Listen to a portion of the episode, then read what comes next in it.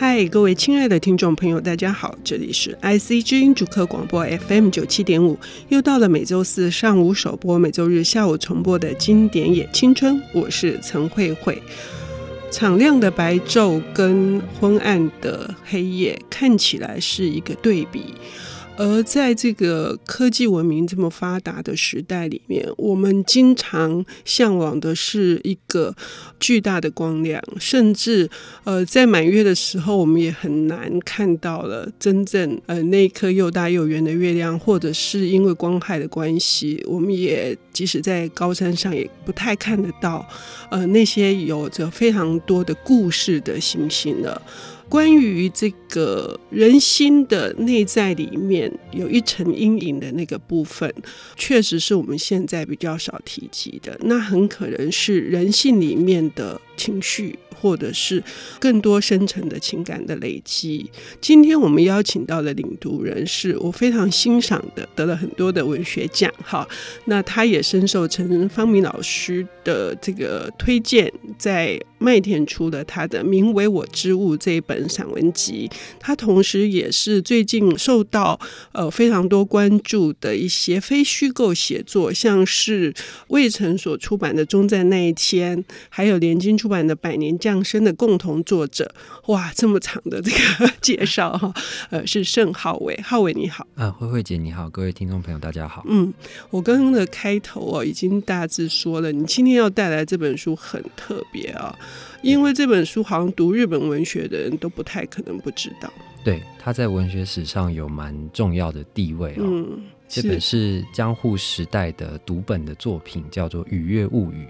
那最近这个光线出版社，他把它重新翻译，那在台湾出版这样子。嗯，我在大概零六年左右，就是因为出了推理小说的关系，引进了深见登美彦。是好。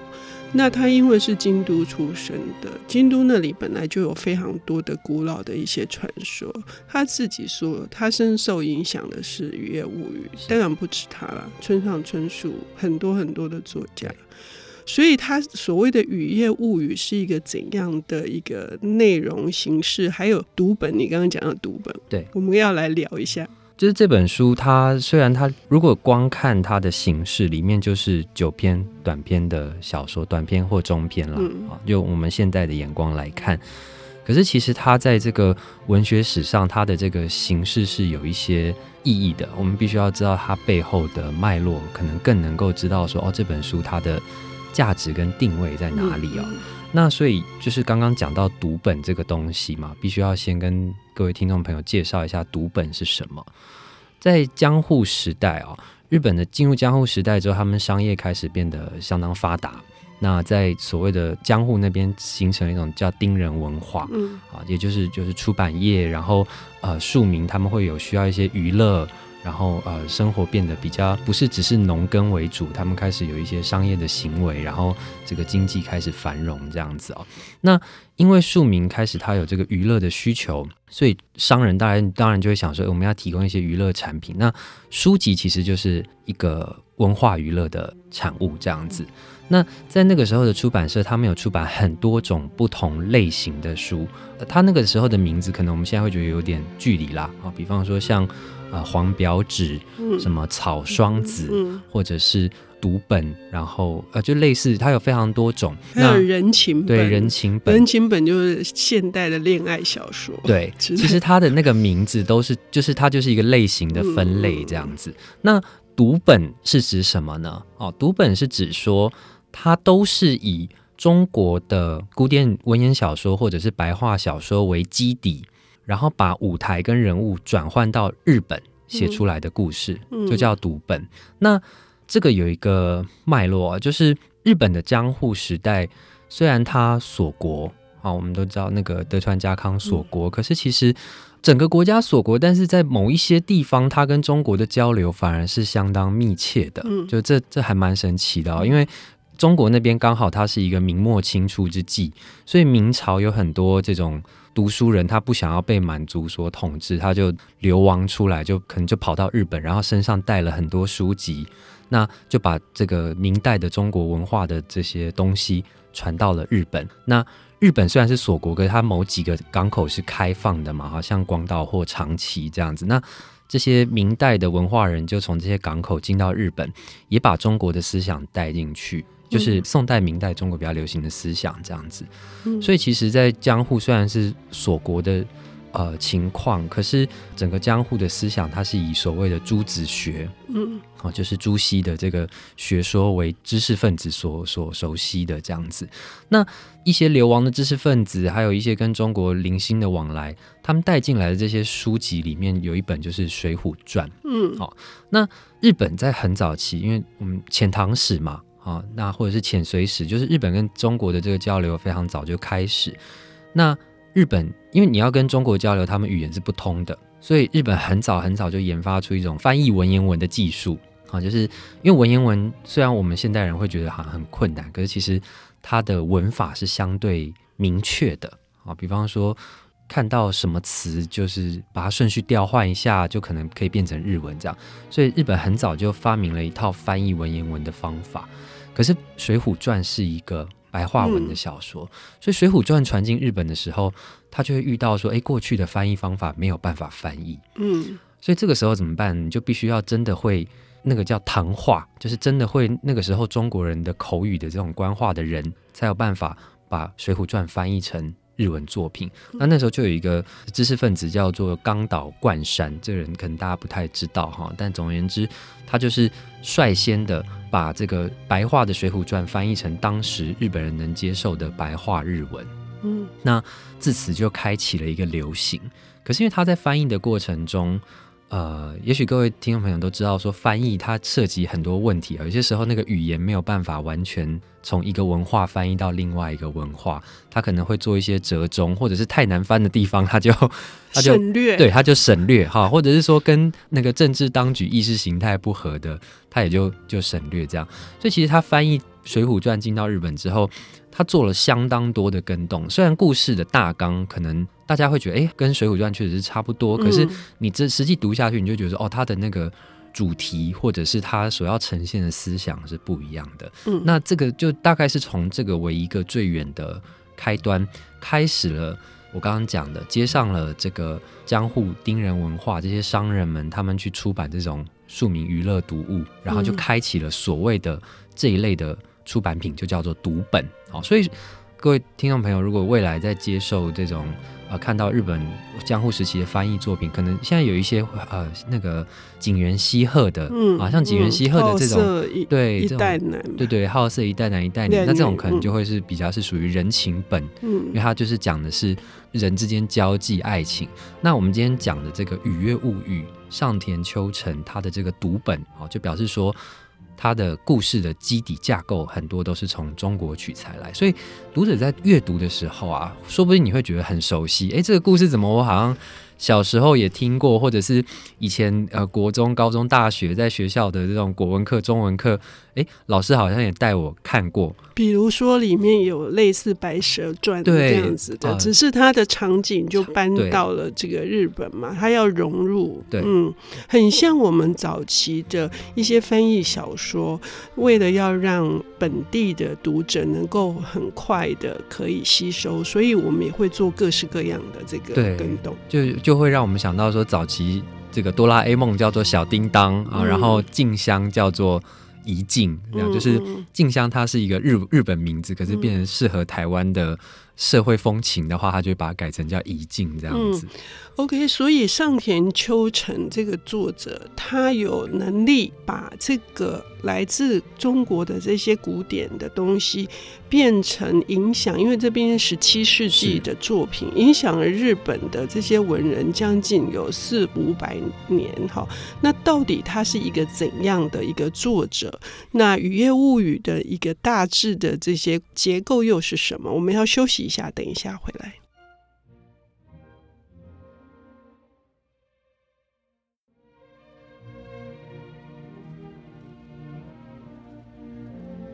欢迎回到 IC 之音主客广播 FM 九七点五，现在进行的节目是《经典也青春》，我是陈慧慧。我们邀请到的领读人是《名为我之物》这一本散文集的作者盛浩伟，他最近也推出了像是《终战那一天》以及这个《百年降生》是共同作者。呃，今天他为我们带来的这本书是呃十七世纪日本非常有名的这个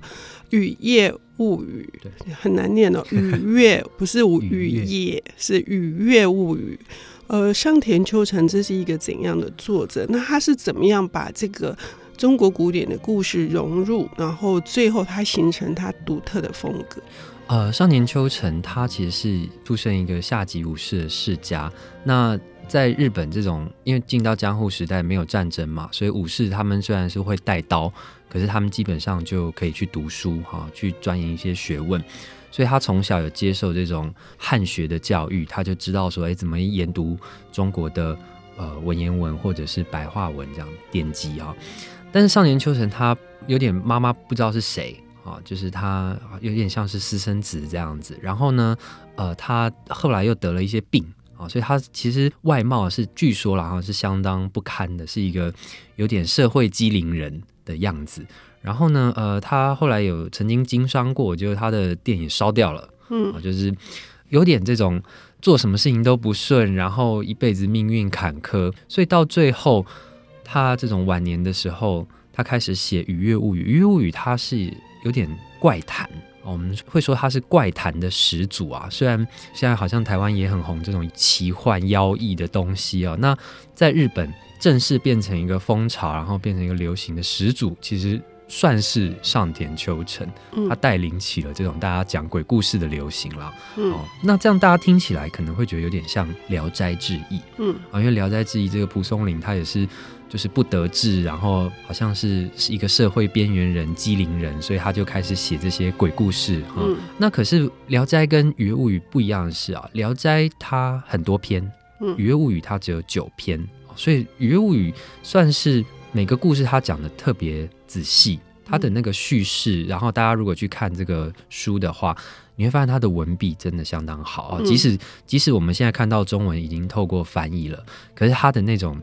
语言非常的流畅华丽。然后这个用字遣词很很典雅，这样子。是，虽然说看起来是怪谈，但是是因为它有深厚的这个汉文的基础，而且它事实上要描写的不是这个非人。就是不是是一个异世界，它其实还是有假托，对，有假托这样子的去表达，可能他的这个命运多舛的这个境遇，还有对人世间的看法。嗯，像我刚刚讲说，它跟《聊斋》的不同，因为《聊斋》我们看会发现很多故事，它其实是借由讲一个鬼怪、妖怪，然后来衬托出其实人心更险恶，嗯、人心更可怕，然后妖怪好像。比人更可爱，《聊斋》常常我们读一读会有这种感觉。那但是《雨月物语》里面啊、哦，它每一个故事跟妖怪、跟这种人变成动物，或者是死后亡灵还留着，或者是谁的怨念什么，你会发现《雨月物语》里面所有的这些超自然现象都是人意念的延伸。嗯，可以见得是说，他一定是体会过世间的这种人情冷暖，才知道说哦，人心其实。非常的可怕，有很多是我们理智上知道，诶，道理不能这样做，可是我们抑制不了心中的恨，或抑制不了心中的爱，还有欲望，欲望。嗯、对，那最后这些东西，它就会变成用鬼怪、用妖异的形式，死后的怨灵或什么，然后回返到这个世间。嗯，哦、所以它的其实看《于物语》这九篇作品，它的共通性，嗯，我觉得可以这样来看。嗯所以说，表面上它是一个超自然的一个书写，但是呃，我们也没办法非常简单的就说它是一个教化的故事，因为。因为上田秋成在写景以及在写这个过程当中，他对于人性这件事情还是有非常洞悉的这个呃叙述。对，嗯，就是其实像刚刚慧慧姐讲到说，现在很多日本文学作家会受到上田秋成影响，嗯、大多都不是因为故事的关系，而是受到他这个文笔的影响啊，嗯、被他这种所谓的文体的美给给吸引。确实，我觉得他写景以及在写，就是就好像人在内心里面要升升起一些不好的意念跟情绪的时候，他借由那种诡异的氛围，对。事实上是在提醒我们，当我们产生恶念的时候，我们其实也就是一个恶鬼，不是真正一定要过世之后。是，嗯，其实我觉得这个，因为像他在自己的这个序里面哦，我我可以补充一下，为什么叫《雨月物语》啊？嗯、因为他的序里面有提到一段说，这个在雨季月朦胧之夜。他把这本书编成，嗯啊，雨季就是下过雨，然后可能空气中还带点水汽，模模糊糊的，所以那个月亮看起来很朦胧。嗯，在这样子下过雨之后，月亮还很朦胧之的夜晚，写完这本书，嗯，所以就取雨跟月这两个东西来当意象，取名叫《雨月物语》。嗯，那他在这篇序里面，他也提到，呃，除了刚刚讲的《水浒传》，他其实也提到子氏部。啊，就是《源氏物语》嗯。那《源氏物语》里面有一个角色叫六条玉玺，说他的那个怨念就是他非常嫉妒另外一个女性，所以他的怨念化作实际的这个有伤害的生灵，然后去把另外一个女性害死。嗯，其实我觉得这样子的想法在日本文化里面，它算是一个传统的啊一条一条线。那少年秋成就是有一点化用这个东西，把它加到。以中国小说的这个故事架构为基底，然后把日本的这种文化加进去，再用非常华丽优美的文笔啊写出来这九篇故事。而且非常有趣的是，《雨月物语》里面有写到一篇妒妇，就是嫉妒的妇人。表面上是在说女人应该要贤德，然后女人应该要温婉，要侍奉丈夫，无微不至，不应该这样子的那种有那种。嫉妒之恨，可是事实上，我觉得如果你读深一点，你会觉得他其实是在谴责这些薄情的男人。对，他就是呃，教化有两种方式都是教化，嗯、一种是告诉你说怎样才是对的，嗯，一种是告诉你说怎样做是不好的，嗯啊，就是这些人很坏，让你体会说这样的人很坏，你自然而然就不会想要那样做。嗯，那通常这种通俗的。文学作品，它都肩负了某一些的所谓劝善惩恶的这种道德教化的功用。可是，他的劝善惩恶的方式，通常是用：如果你做了这些坏事，会有很多不好的结果。嗯，所以大家自然而然就会心生恐惧。他通常不会是用这种鼓励的方式。嗯，那也许有些人看电影，或者是听说的听过有一篇叫做。这次的翻译叫做《夜宿荒宅》，嗯、那或者是另外一个翻译叫《浅茅之宿》啊，它也是这个沟口健二把《雨月物语》拍成电影之后曾经拍的一个。他拍电影，他取了其中两个短片，那其中一个就是这个《夜宿荒宅》。嗯、那他故事其实就是讲说，一个丈夫他去外地经商，上京城去经商，但是因为战乱，因为各种原因，久久不能回家。那妻子一个人在村子里面然后，在家乡。大家就会觉得说，哎，你一个弱女子，好像就会想要侵犯她，或者是欺负她，哈。那但是这个妻子非常的守住她的贞洁，等到七年之后，这丈夫终于有办法回来，发现妻子还等着他，所以他就在他家就是过了一夜。过了一夜之后呢，隔天早上起来，发现说，哎，原来他住在一个荒芜的这个破旧的宅子，然后宅子里面还有一个坟墓，才发现其实妻子。坚毅的等着他，但早就过世了。嗯，那如果我们回想这种中国古典的做法，他可能就是会有一些教化说，说啊，这个妻子是有德性的，或者说丈夫不应该怎么样。但是其实这个故事他都没有写这些东西，他就是让你在这个故事本身当中体会这种人情冷暖。因为其实你会觉得这个丈夫他也是有一些不得已，嗯，他的这些考量也确实是。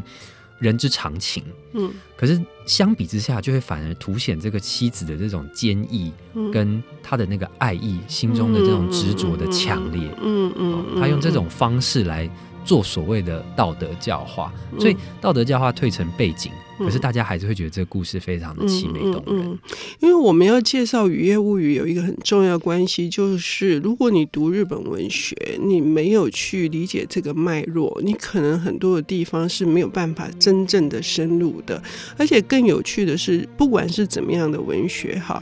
总是会有不同的读法。比如说，刚刚浩伟读到的是“丈夫有不得已”，但是我读起来并没有。但但是各位听众朋友觉得怎么样呢？非常欢迎大家一起来读这本《雨月物语》。我们要谢谢浩伟，谢谢慧慧姐，谢谢听众朋友。